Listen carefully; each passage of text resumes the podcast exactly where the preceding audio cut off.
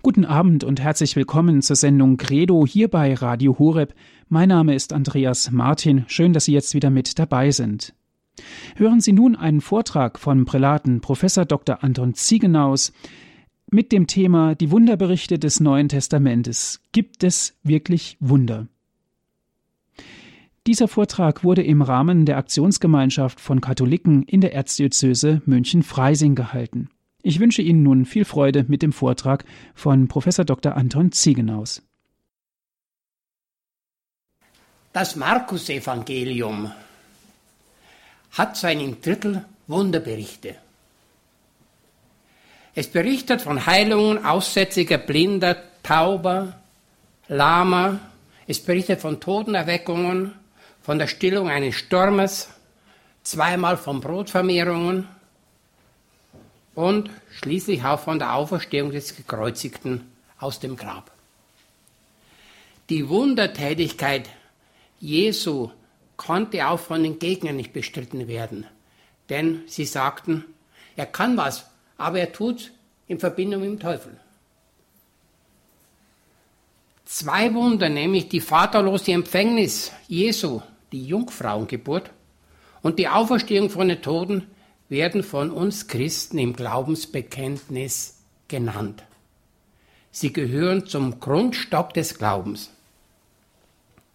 In der Theologie und ebenso in der Verkündigung zieht man es jedoch vor, von Wundern zu schweigen.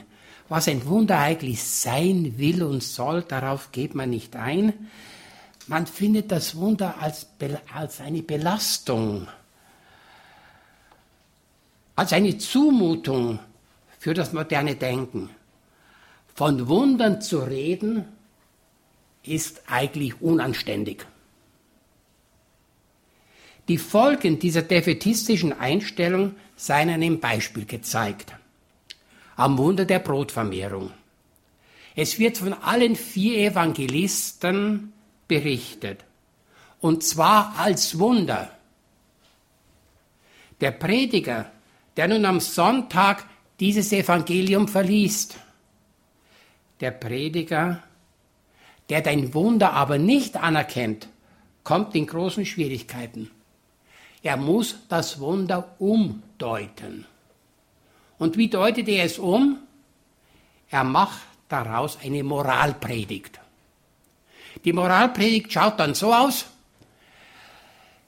Die Leute haben gewusst, wenn sie mit Jesus jetzt in die Wüste, in die Einsamkeit gehen, dass sie da eine gute Brotzeit mitnehmen müssen und etwas zu trinken. Und dann sagt Jesus, teilt. Also die Moral besteht darin, dass wir nicht die Sache für uns behalten sollen, sondern austeilen. Und da kann man dann eine schöne Predigt halten für im Hinblick auf die Hungern in der Welt und so weiter. Aber auf das Wunder geht man nicht ein. Man spricht die ganze Zeit vom Teilen. Obwohl natürlich das Evangelium klar ein Wunder meint. Es sagen ja die Jünger zu Jesus, lass sie gehen, damit sie noch etwas kaufen. Oder die könnten auf dem Weg erliegen, wenn sie jetzt den weiten Weg noch nach Hause haben. Und Jesus sagt, gebt ihr ihnen.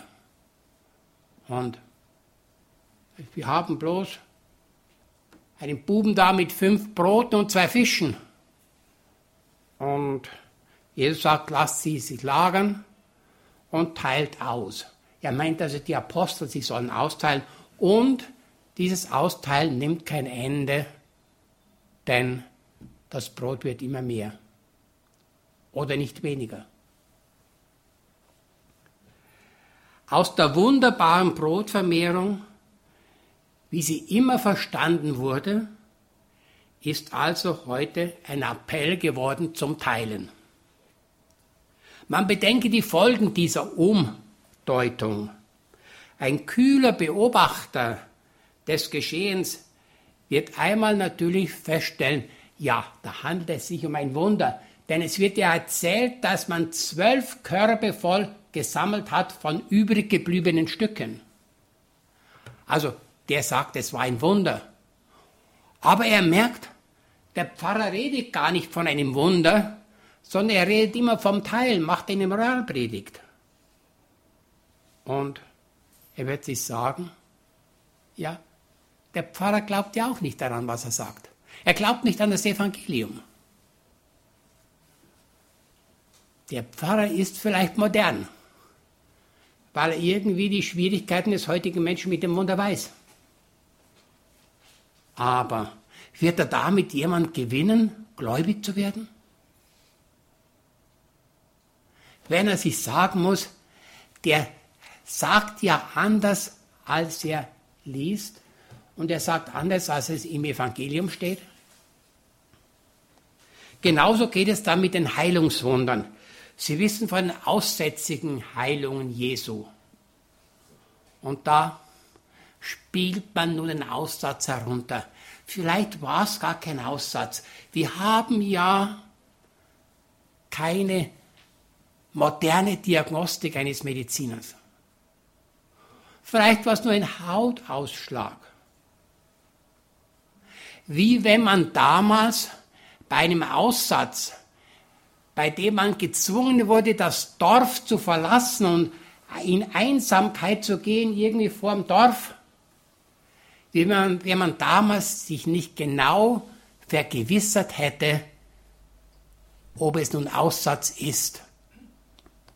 Und darum heißt es ja auch im Evangelium in einem, in einem Fall, geht hin und zeigt euch den Priestern. Die waren nämlich beauftragt und waren etwas gebildeter. Sie haben feststellen können, ob es echter Aussatz ist oder ob jemand geheilt ist.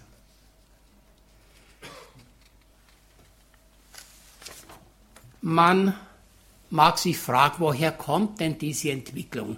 Diese Entwicklung kommt von einem Deismus, also Deismus mit Vidora. Der Deismus ist so ein Kind der modernen Aufklärung, und zwar der Entdeckung der naturwissenschaftlichen Kausalität, also dass es Naturgesetze gibt, die natürlich immer gleich bleiben. Und der Deismus war eine fromme, eine religiöse Bewegung. Der hat gesagt, wie kann man noch angesichts der strengen kausalen Bestimmung in der Natur, wie kann man da noch von Gott reden, der eingreift, der Wunder wirkt zum Beispiel? Der Deismus sagte, Gott ist da, ist großartig. Gott sollen wir uns vorstellen wie einen perfekten Uhrmacher. Der perfekte Uhrmacher macht die Uhr so gut, dass sich in 100 Jahren diese Uhr nicht vor- oder zurückstellen muss. Sie geht genau. Und so hat Gott die ganze Welt geschaffen. Sie hat die Naturgesetze, die laufen glänzend ab. Und wir brauchen gar nicht mehr einen Gott, der eingreift. Also ein Wunder brauchen wir gar nicht. Und die, der Deismus lehnt also eine Offenbarung Gottes, ein Wunder, Menschwerdung und all dergleichen, was wir im Evangelium haben, das lehnt er ab und sagt, es gibt Gott, der die Welt geschaffen hat und dann hat er sich zurückgezogen, überlässt die Welt den von ihm der Welt eingeprägten Gesetzen. Dieses Denken des Deismus ist dann von modernen Theologen aufgenommen worden und er sagt, einer, den ich jetzt zitieren will, Rudolf Bultmann im letzten Jahrhundert, man kann nicht elektrisches Licht und Radioapparat benutzen, in Krankheitsfällen moderne medizinische und klinische Mittel in Anspruch nehmen und gleichzeitig an die Geister- und Wunderwelt des Neuen Testaments glauben? Und wer meint, es für seine Person tun zu können, muss sich klar machen, dass er wenn er das für die Haltung christlichen Glaubens erklärt, die christliche Verkündigung in der Gegenwart unverständlich und unmöglich macht. Unverständlich und unmöglich. Ich bringe dafür ein Beispiel. Er wird sagen, wenn du zum Arzt gehst und der macht einen Fehler, einen Operationsfehler, da kann der Arzt sich doch heute nicht entschuldigen, aber da hat mir der Teufel einen Streich gespielt, ich habe alles recht gemacht. Da wird er vor keinem Gericht ankommen. Das ist klar. Also, er sagt, du kannst nicht mehr so denken, es ist unmöglich und unverständlich, wenn du da vom, von dämonischen Kräften redest. Also nicht von Wundern und Dämonen reden. Bultmann ist es gelungen, mit dem Hinweis auf die andere Zeit, heute denkt man anders sozusagen, die Möglichkeit und Tatsächlichkeit der Wunder zu verneinen. Nun kommen wir aber zu einer Frage, und das ist die erste Frage. Wie erklären dann die Leugner des Wunders die vielen Wunderberichte im Neuen Testament? ist das reines, reine Fantasieprodukte. Und das ist nun deren Problem, zu erklären, wie kommt es denn eigentlich dazu? Und da möchte ich Ihnen nun einige solcher Theorien vortragen.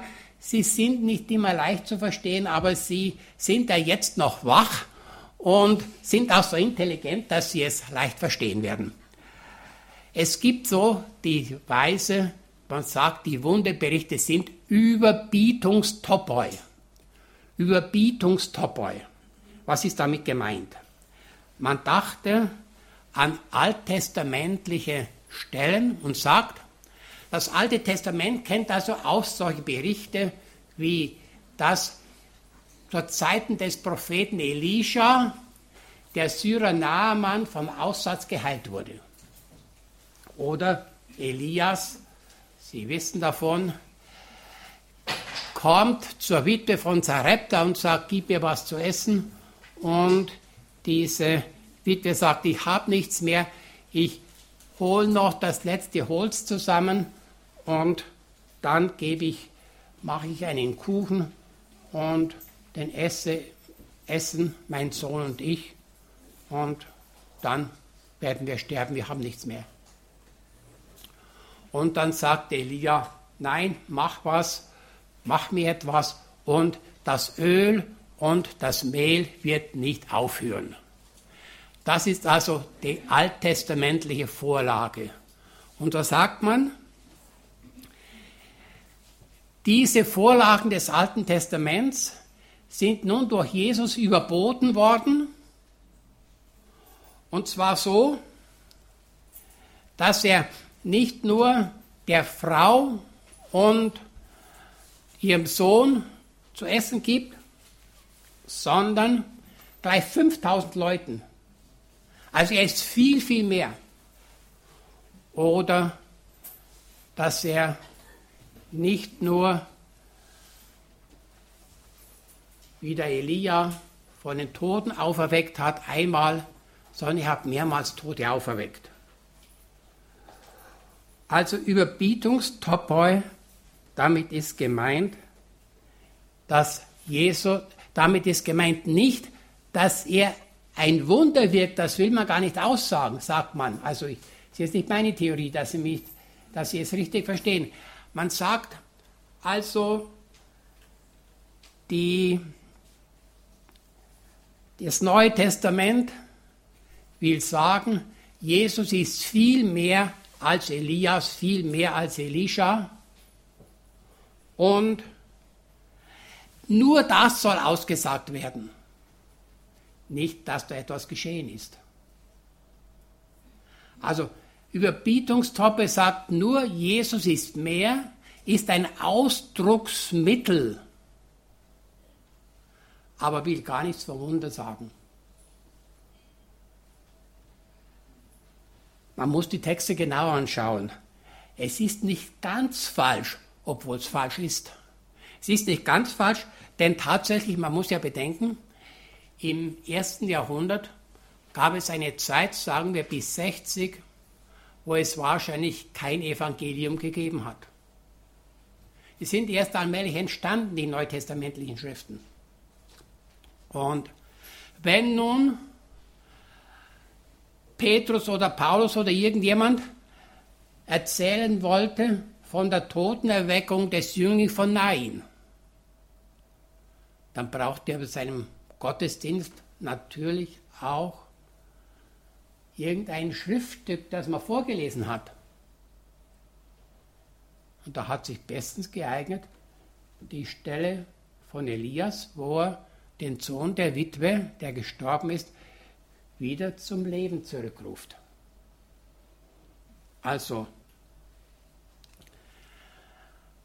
es ist verständlich, dass dann solche Ähnlichkeiten kommen, Anklänge, weil man die genauso verlesen hat, wenn der Apostel darüber predigen wollte.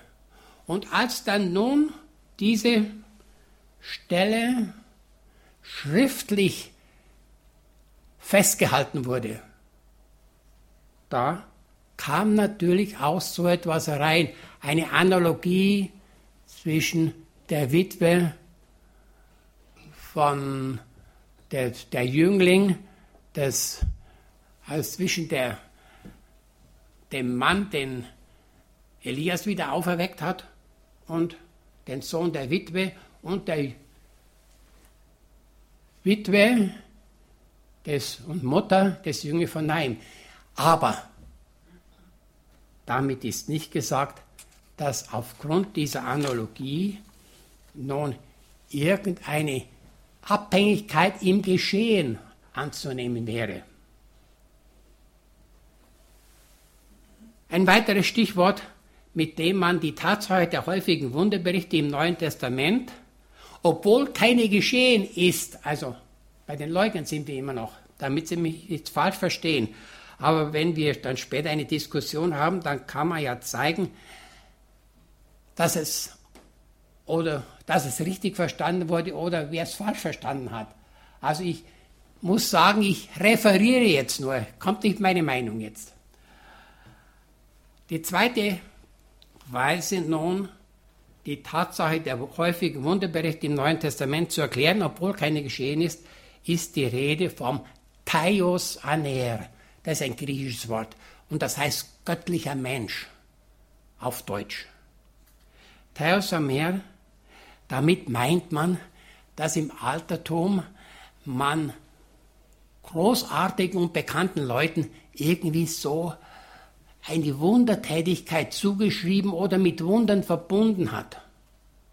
Zum Beispiel sagte man, also nicht die breite Antike, sondern einige Gelehrte, die Mehrheit konnte sowieso nicht lesen, man sagte, Platon der große Philosoph wäre ohne Zutun eines menschlichen Vaters geboren worden, also jungfräulich geboren.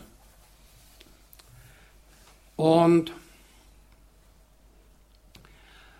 von Kaiser Vespasian sagt man, er habe in Ägypten einen Kranken geheilt. Und das nimmt man nun heran und sagt auf einmal, verallgemeinern, das war damals auch so eine Ausdrucksweise, um zu sagen, Jesus ist auch so eine hervorragende Persönlichkeit. Und dafür findet man nun ein gutes Beispiel. Und das ist die Rede, davon ist die Rede in der sogenannten Vita Apollonii des Philost von Tiana, also die Lebensbeschreibung des Apollonius von Tiana. Und diese Lebensbeschreibung ist von einem gewissen Philostratos um 220 verfasst worden. Und bei Philostratos wird nun von Apollonius Ähnliches erzählt wie in den Evangelien von Jesus. Nämlich, er wäre erschienen wie Jesus, der Auferstandene, er habe Toten erweckt, er habe Kranke geheilt. Und so sagt man, es gab einfach damals die Art, jemand, der besonders fähig war, Wunder zuzuweisen und so ist die Erzählungen, die, die Berichte von den Wundern Jesu eigentlich nichts typisch Jesuanisches, sondern sind eigentlich äh, ein allgemeine Ausdrucksweisen für besondere Leute. Und da gibt es nun Arbeiten, Doktorarbeiten in großen Mengen über diese Thaios Aner Verbindung mit Jesus. Wenn man es genau hinschaut, ist das alles eine schöne Erfindung. Warum? Und da gibt es jetzt auch wieder Doktorarbeiten, die zeigen, dass das eine großartige Erfindung, ein Fantasieprodukt ist. Das heißt, man stellt Zusammenhänge her, wo es gar keine gibt. Warum? Diese Thaios Aner Reden oder die Vita Apollonii von Philostratos ist um 220 verfasst worden. Aber im ersten Jahrhundert gab es eigentlich solche wundertätigen Gestalten oder Wundertäter sehr wenig eigentlich nicht. Und so muss man sagen, Das Evangelium hängt nicht von diesen Wunderberichten ab. Die gab, damals gab es gar nicht diese Thaios-Aner-Geschichten, sondern erst ab 150 ist es in der Antike üblich geworden, solche Wundertäter zu schildern und ihre Wunder zu beschreiben. Das ist also etwas später. Das Neue Testament mit den Wundern hängt überhaupt nicht von den Thaios Aner Berichten ab, weil die viel später sind. Also, dieser Versuch kann nicht überzeugen. Rein zeitlich nicht. Und da gibt es eine dritte Möglichkeit, um das zu erklären. Man sagt, diese Wunder sind gar nichts Besonderes. Die kommen immer vor. Jetzt macht man auf einmal aus dem Wunder, wo man sich zunächst wundert, dass so etwas möglich ist, eine Alltäglichkeit. Und man sagt, sowas haben wir ja tagtäglich in der Parapsychologie. Parapsychologie heißt, es wird mit seelischen Kräften nun irgendeine Wirkung erreicht, die man sich eigentlich nicht erklären kann. Zur Parapsychologie gehören Psychokinese. Wenn ich also über psychische Kräfte etwas bewege, das hier, was bringe ich jetzt gleich als Beispiel, sagen wir mal, dieser Vorhang auf und zu geht. Es wäre Psychogenese oder Psychokinese oder Levitationen, dass sich etwas hebt oder Apporte, das heißt herbeibringen. Ich schaffe da irgendetwas, dass auf einmal hier etwas zu trinken da wäre. Apporte, das kann man also in der Parapsychologie feststellen und bewirken. Die Parapsychologie würde nun in den letzten, sagen wir mal, 30 oder 40 Jahren als seriöse Wissenschaft angenommen. Ist natürlich, Entschuldigung, wenn ich so direkt rede, ist eigentlich ein Unsinn. Aber in Freiburg gab es an der Universität einen Lehrstuhl für Parapsychologie. Und der Inhaber dieses Lehrstuhls, Hans Bender, ist nun herumgereicht worden von den katholischen Akademien, die den Leuten, die gläubig waren, die den Leuten sagten, du hast Zweifel, ob diese Wunder so waren, brauchst du überhaupt keine Zweifel haben. Sowas kommt in der Para, sagt uns die Parapsychologie, sowas kommt Tag für Tag vor. So sagt Hans Bender, dass die Parapsychologie viele Analogien bieten kann zu den Wundern, die das Neue Testament berichtet, außer, es gibt dazu, außer der Auferstehung. Er bietet also eine profane Analogie, die gar nichts mit Religiösem zu tun hat. Es gibt das. Und das hat nun die vielen Akademiebesucher überzeugt, dass sie sagen, also das ist wenigstens möglich. Es ist möglich, aber rein natürlich. Es ist kein Wunder mehr. Nicht durch den Finger Gottes, wie Jesus die Wunder wirkt, sondern eben aufgrund natürlicher, vielleicht jetzt noch nicht bekannter psychischer Gesetze kann man das. Meine Damen und Herren, diese Erklärung mit der Parapsychologie sollten wir zutiefst begraben.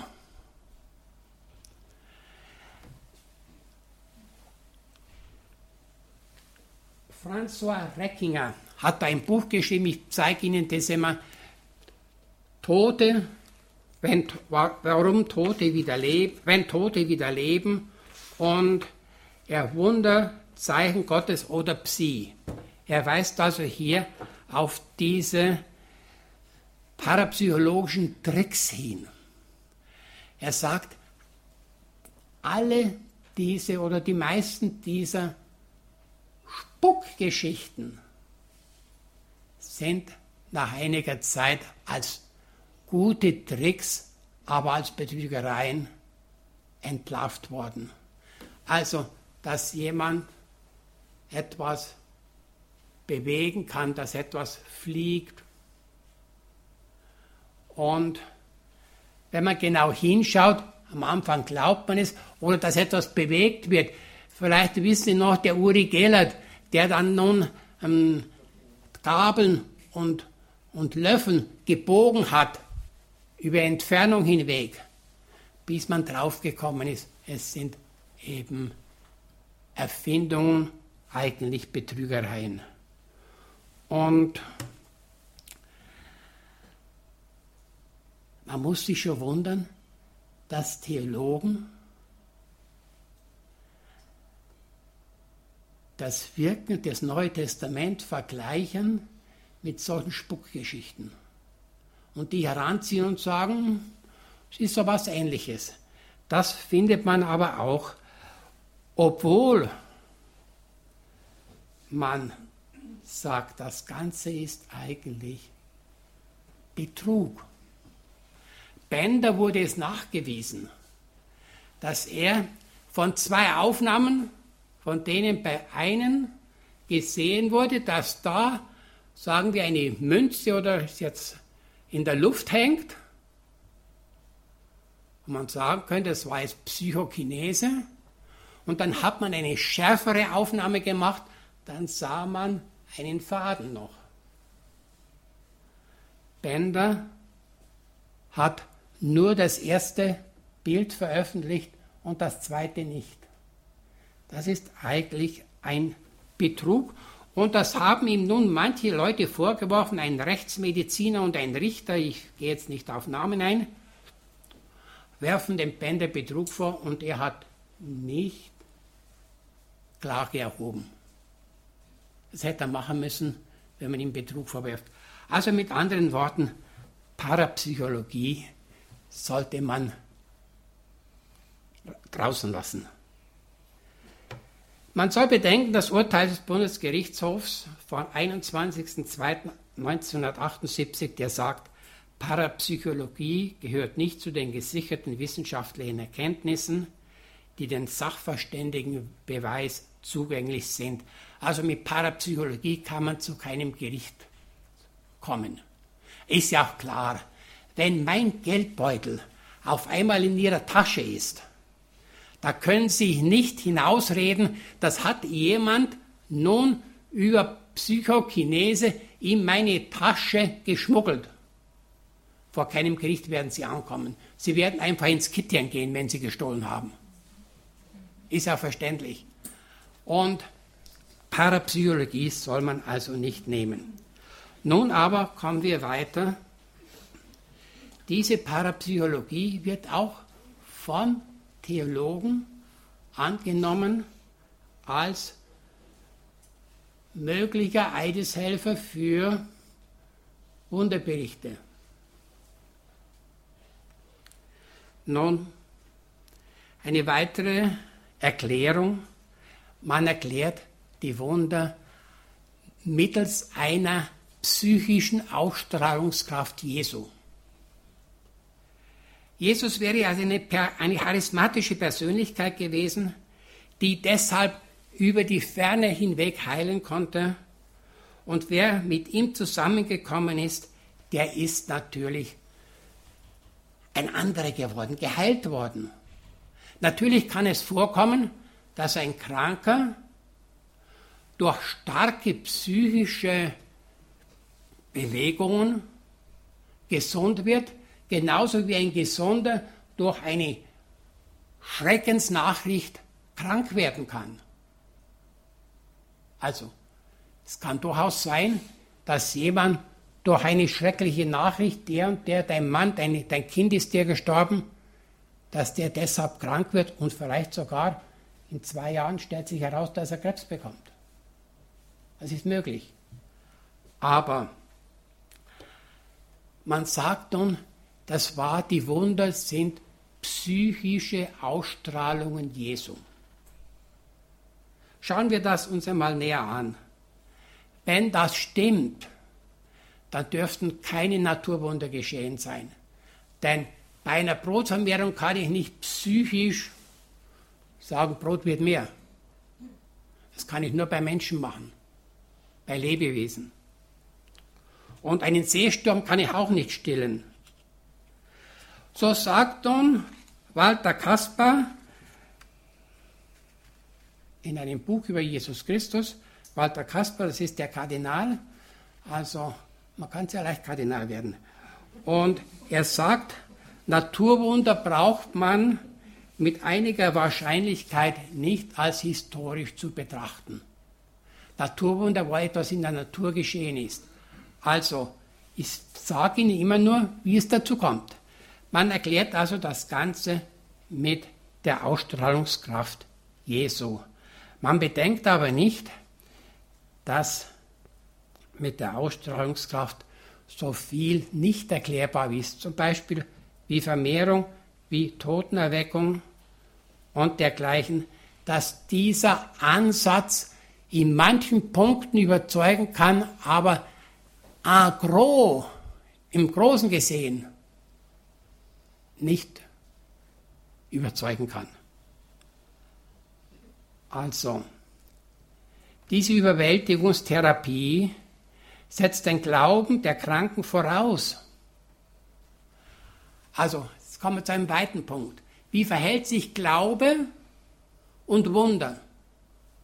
Das sagt man einmal. Jesus hat den Glauben vorausgesetzt.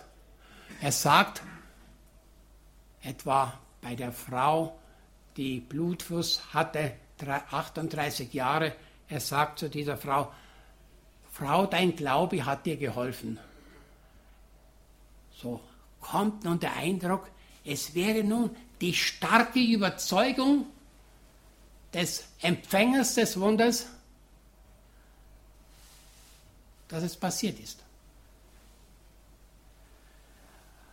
Und zum Beweis bringt man nun an, der Aufenthalt Jesu, der Besuch Jesu in seiner Vaterstadt Nazareth, wo er, wie es heißt, kein Wunder wirken konnte, weil er keinen Glauben gefunden hat. Also, der Glaube, so wird suggeriert, der Glaube ist die Voraussetzung für das Wunder.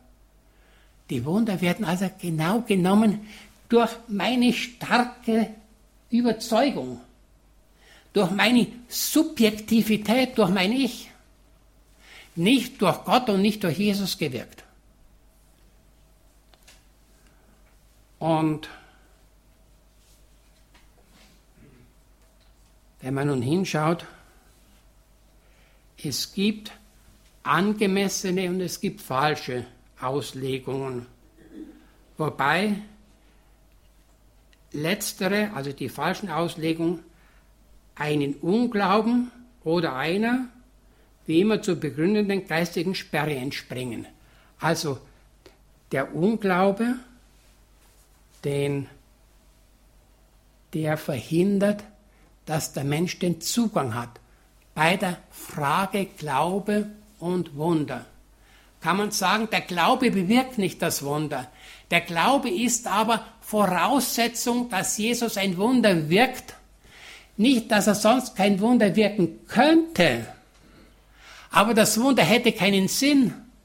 Das Wunder würde bloß zur Sensation führen, dass die Leute dann erzählen beim Biertisch, mei, das war großartig, wir alle konnten essen. Und das gab natürlich ein solches Gerede der Leute, die ein Zeichen erwarteten. Und das führt nicht zum Glauben. Also Jesus setzt einen Ansatz, einen Glauben voraus, einen Rahmen, in dem er das Wunder wirkte, weil es klar ist, wenn der Glaube nicht da ist, dann wirkt das Wunder nicht positiv, es führt nicht weiter, sondern es geht eigentlich daneben, führt eine Sackgasse. Es verpufft wieder. Der Glaube ist Grundlage, damit eben das Wunder ankommen kann.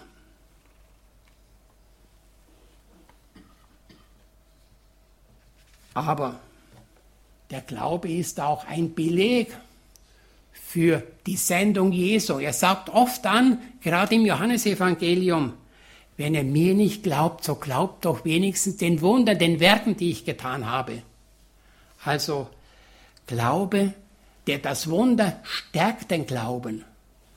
Aber es ist das Wunder auch möglich ohne Glauben. Jesus hat ihn über die Entfernung hinweg Kranke geheilt.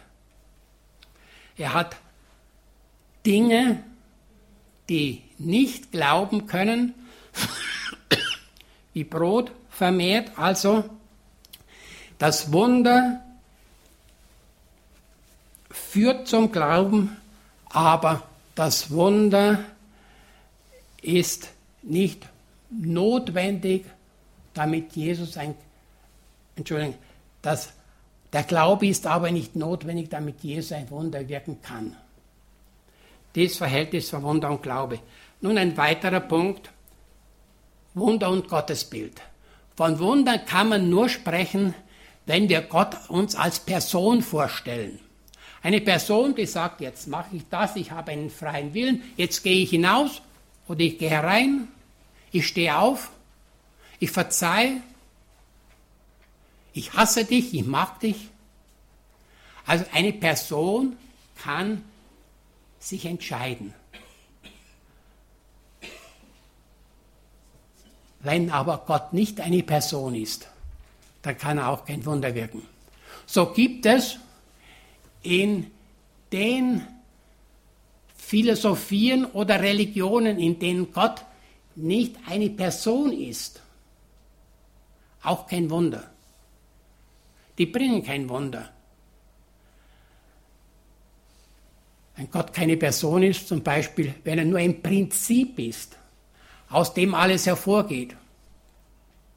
Ein Prinzip ist ein Es, keine Person. Und also, das will ich hier zeigen, dass also ein Wunder immer einen personalen Wunderwirker voraussetzt.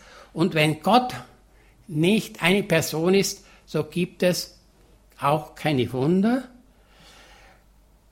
Man könnte darüber noch lange diskutieren. Äh, das ist jetzt nicht möglich in dieser kurzen Zeit. gibt es eigentlich nur Wunder im Rahmen des christlich, jüdisch-christlichen Gottesbildes, weil da Gott als Person gesehen wird. Das wäre eine eigene Frage und eigene, eine eigene Diskussion wert. Tatsächlich habe ich bisher noch von keinem bezeugten Wunder gelesen, das außerhalb dieses jüdisch-christlichen Gottesvorstellung behauptet wird. Nun,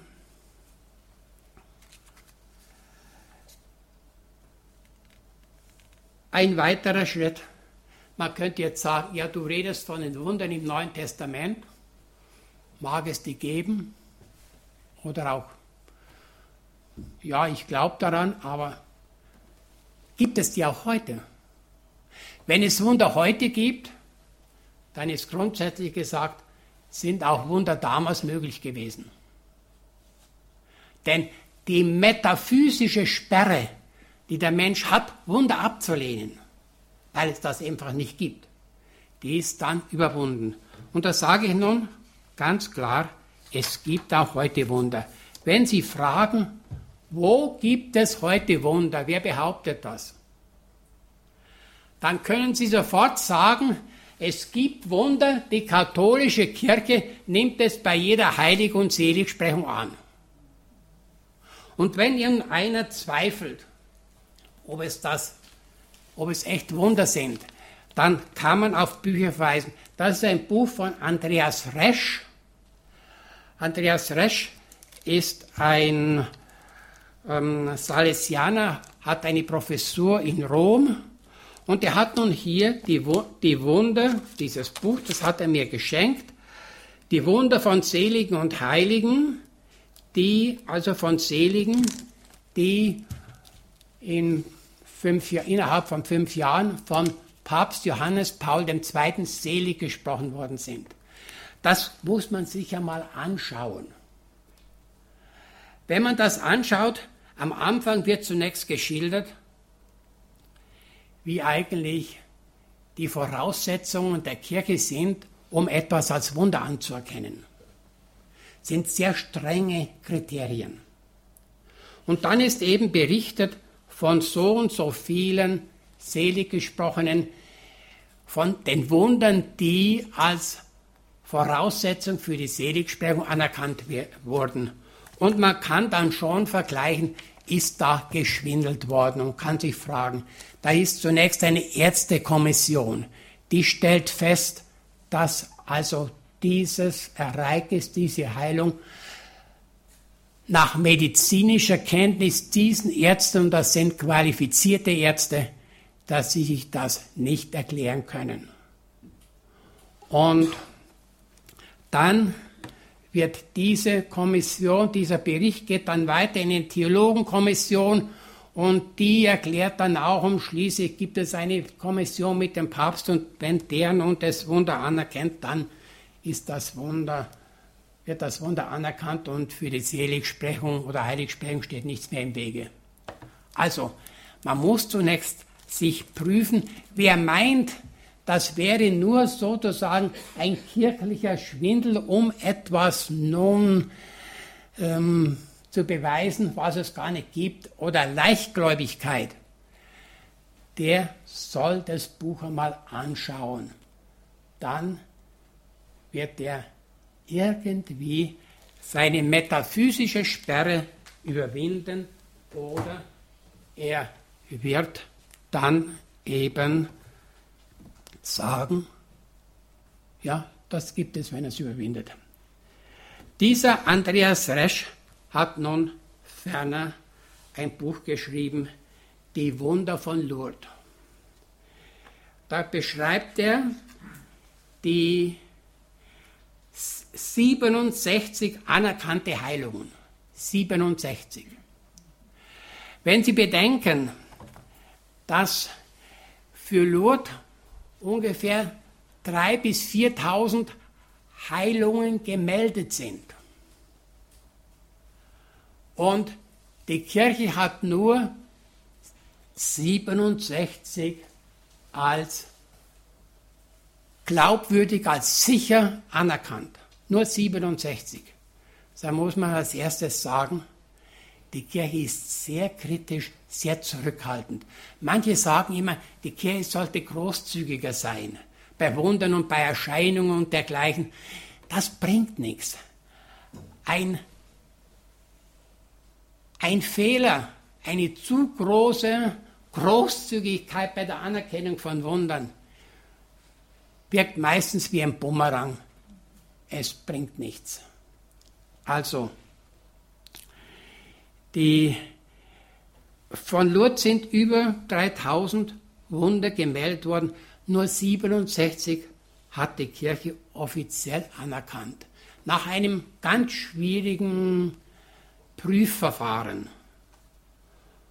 Und wenn es nun heißt, wenn der Goethe nun sagt, das Wunder ist des Glaubens liebstes Kind, und er damit sagen will, dass der Gläubige irgendwie wundersüchtig ist, dass er Wunder sucht,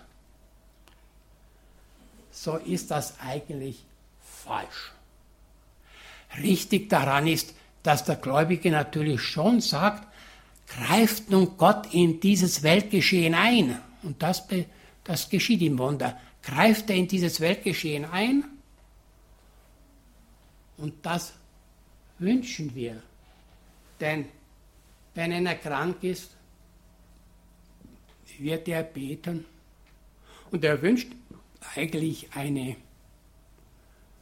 eine Hilfe von Gott. Also den Deismus lehnt man dann sicher ab, wie mir einmal ein Mann erzählt hat. Ich glaube, sagte er, wenn man auf den Operationstisch gelegt hat, wird auch ein Atheist beten. Also ob das stimmt, weiß ich nicht, aber es ist überzeugend und einleuchtend. Ja. Also, das Wunder ist des Glaubens liebstes Kind, als wären wir wundersüchtig, dass wir immer am Wunder hängen und sagen, es braucht ja Wunder und dann kann ich erst glauben, wenn ich das Wunder sehe. Das ist eigentlich falsch, wenn man bedenkt, 3000 gemeldete Wunder und 67 anerkannt. Die Kirche ist sehr, sehr vorsichtig. Das ähm, muss man hier berücksichtigen. Und ich hätte hier vielleicht noch vor, eine solche Wunderbericht, eine Heilung hier zu, zu berichten aus dem Wunder, Wunder von Lourdes, aber das ist vielleicht zeitlich nicht mehr möglich. Dann weiter. Ich habe hier ein Buch von Schamoni. Schamoni hat die ganzen heiligen Biografien und heiligen Berichte, die Kanonisationsberichte studiert und da die Wunder herausgenommen und dargestellt. Und in seinem Buch macht er nun folgende Gliederung. Er nimmt immer biblische Vorlagen und sagt, das ist bei diesem oder jenem Heiligen geschehen. Zum Beispiel also hier Blinde sehen, Lahme gehen, Aussätzige werden rein, Tiere, Tote werden auferweckt, da verließ sie das Fieber, ein Mann, der hat eine verdorrte Hand, er, da erschien ihm, vor ihm ein wassersüchtiger Mann, er heilte jegliche Krankheit, zwei Brote und zwei Fische, also die Vermehrungswunder. Es gibt übrigens auch Vermehrungswunder aus dem Leben des Don Bosco und manch anderer Pfarrer von Aas, die haben auch Pfarrer von Aas für, für sein Waisenheim hat er Getreide herbeigeschafft. Also das ähm, kann man nun äh, berichten und hier immer auch mit vielen Zeugen. Es kann natürlich einer sagen, so sagt es nun ähm, Emile Solar, ist der Zeuge glaubwürdig. Emile Solar sagt, wenn dir einer sagt, wenn einer sagt ein Wunder, nach fragen, hast du es gesehen? Dann wird er sagen, nein, aber ich habe einen Zeugen. Acht Zeuge gilt schon nicht. dann kann man nun dagegen halten, wenn dieses, diese Methode richtig ist, dann müssten wir heute bei jedem Gericht sagen, das ist eine Fehlentscheidung. Denn jeder Richter hat in der Regel den Fall nicht selber gesehen, sondern stützt sich für sein Urteil auf Zeugen. Und nur eben diesen glaubwürdigen Zeugen, die, also die Stütze auf glaubwürdigen Zeugen ist etwas ganz Alltägliches und ist auch gerechtfertigt. Also hier das Buch, das liest sich sehr leicht. Wenn Sie mal irgendwo in Ihrer Pfarrbibliothek oder was, dieses Buch Schamoni, Wunder sind Tatsachen, wenn Sie zu diesem Buch kommen, nehmen Sie es einmal und lesen Sie einmal das durch. Dann kann man schwer noch sagen, Wunder gibt es nicht. Und hier auch ein Buch von Schamoni und Bessler. Schamoni konnte das nicht mehr weiter herausgeben, dann, in dem auch Berichte vorkommen von Naturwundern, also wie zum Beispiel er geht über Wasser und, und all dergleichen. Das, da muss man sagen, das ist also nicht erfunden. Nun aber zum Schluss noch ein Thema, ein letzter Punkt, und zwar will ich sagen, wenn manchmal gesagt wird, ach ja, die Wundergläubigen sind halt ein bisschen naiv.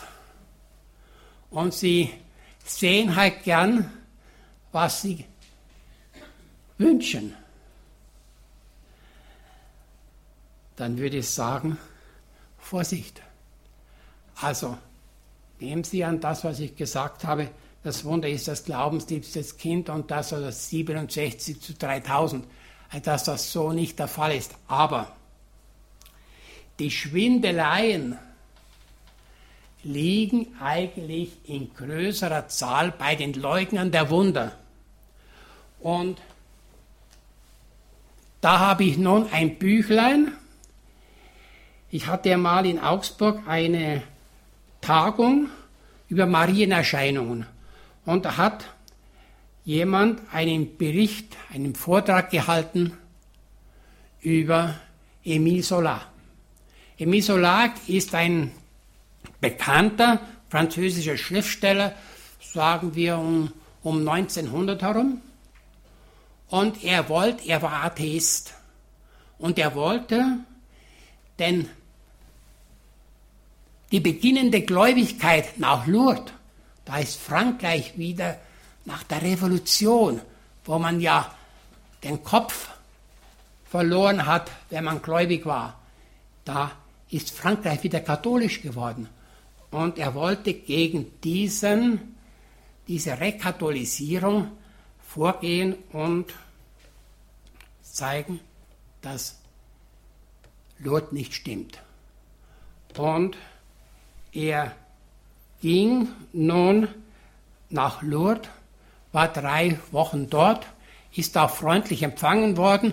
Also die, die Richter, die, die Prüfer, die, der Chef der Ärztekommission, mit denen hat er gesprochen und auch mit dem Bruder von der Bernadette und dergleichen konnte er also hier prüfen, ob die Bernadette oder ihre Familie irgendwie psychisch krank wäre und also das, da hat er eigentlich keine Ansätze gefunden.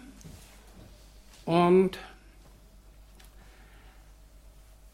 was sagt er nun zu Bernadette? Da sagt er, die ist hysterisch, eine Hysterikerin. Aber für die Hysterie braucht man natürlich irgendeinen Beleg dass die vielleicht irgendwie zu schreien anfängt oder bei unerwarteten Gelegenheiten oder irgendwie, wie man sich Hysterinnen erklären, der sagt aber, das ist eine Hysterikerin ohne Anzeichen für Hysterie. Also eine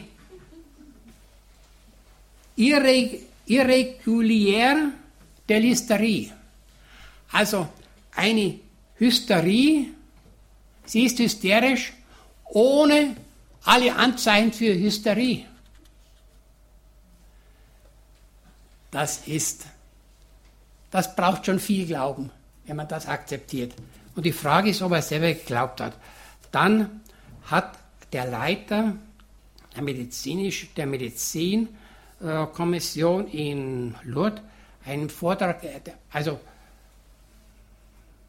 Solar hat dann ein Buch geschrieben über Lourdes und da hat dann der Leiter Dr. Boisserie ein Buch gehalten, ähm, einen Vortrag gehalten in Paris. Da war die ganze Stadt auf den Beinen sozusagen, um diesen Vortrag zu hören. Und er hat gleich zehn Zeugen mitgebracht, die Solar irgendwann erwähnt hat.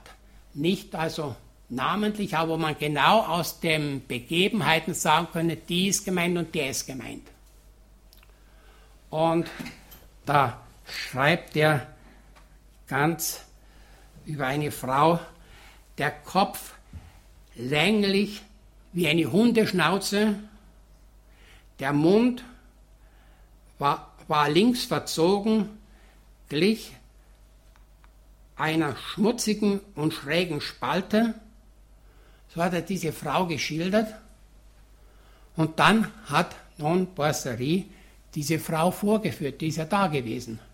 Die hat geweint, als sie diese Charakterisierung hörte, aber das war eine ausgesprochene Schönheit.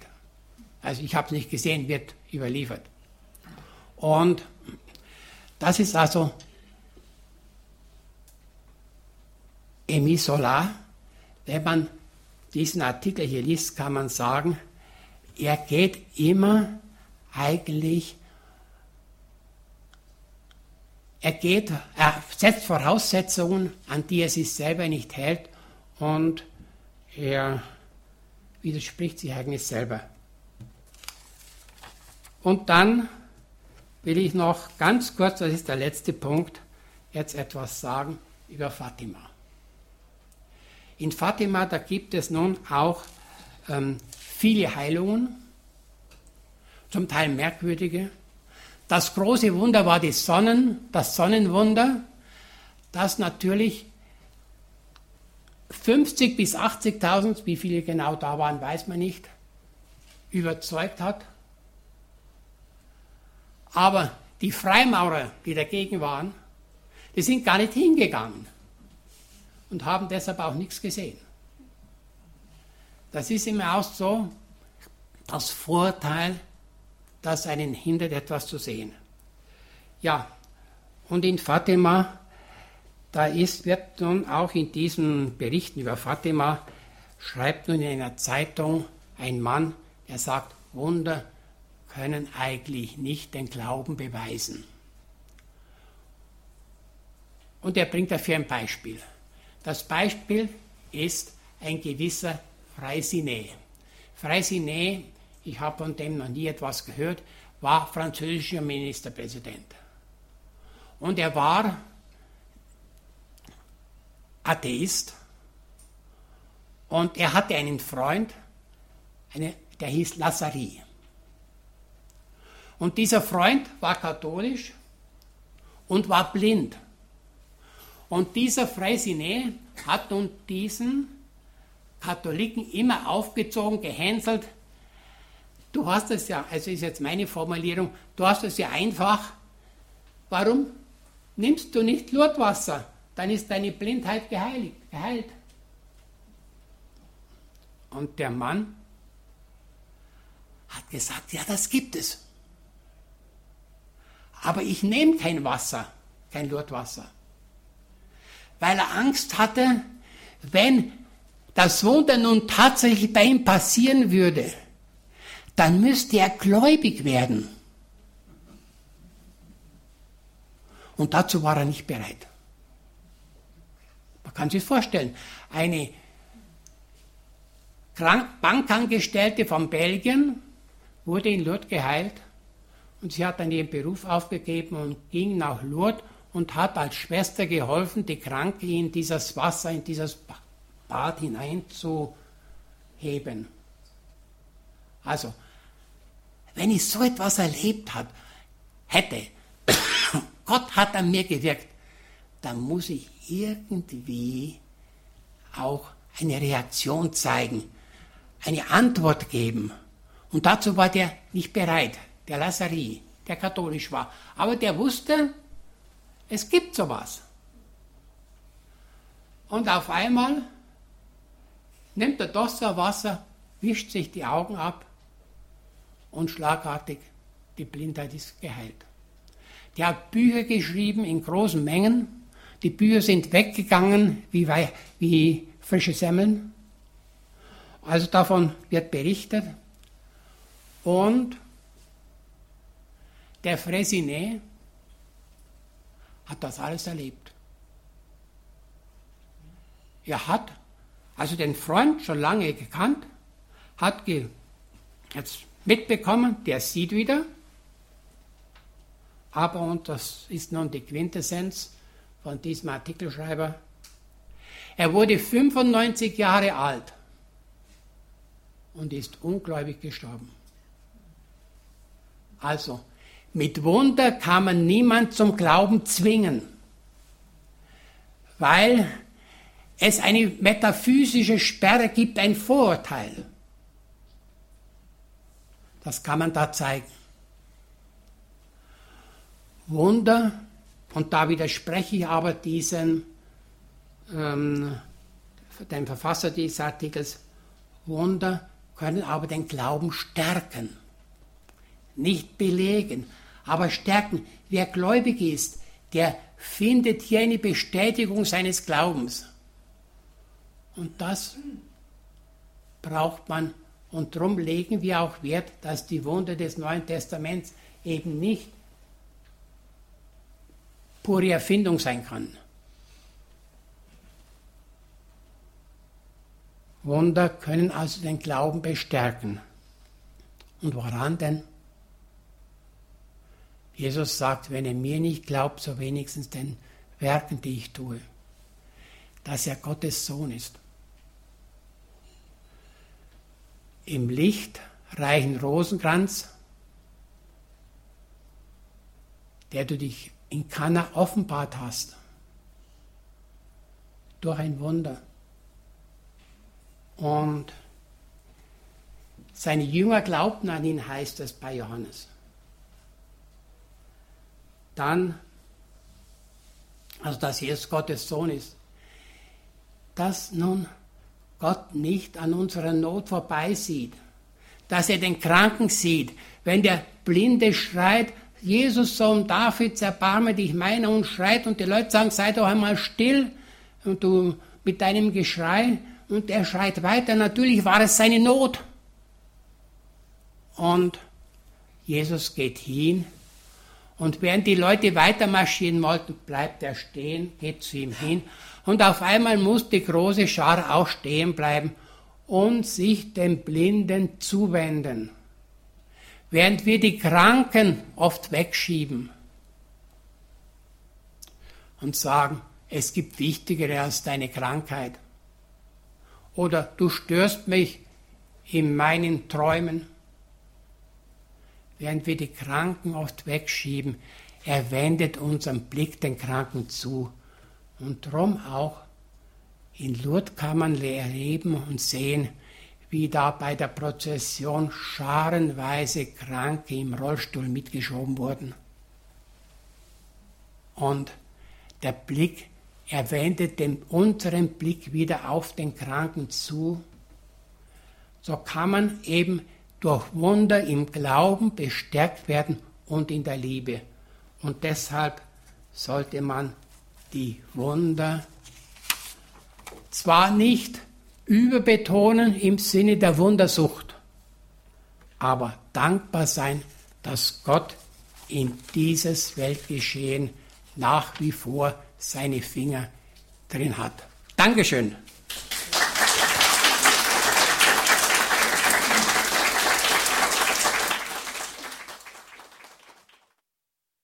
Sie hörten einen Vortrag vom Prälaten Professor Dr. Anton Ziegenaus mit dem Thema Die Wunderberichte des Neuen Testamentes. Gibt es Wunder? Dieser Vortrag wurde im Rahmen der Aktionsgemeinschaft von Katholiken in der Erzdiözese München-Freising gehalten. Wie immer gibt es auch diesen Vortrag zum Nachhören auf CD. Rufen Sie unseren CD-Dienst an unter folgender Telefonnummer 08323 9675120. Noch einmal die Telefonnummer von unserem CD-Dienst 08323 9675120. Wenn Sie von außerhalb Deutschlands anrufen, 0049 vorab wählen 8323 9675 120. Auf unserer Internetseite www.hore.org gibt es auch die Sendung zum Herunterladen auf den Computer www.hore.org, das ist unsere Internetadresse. Ich darf mich von Ihnen verabschieden, wünsche Ihnen allen noch einen ruhigen Abend und gottesreichen Segen. Auf Wiederhören sagt Ihnen Andreas Martin.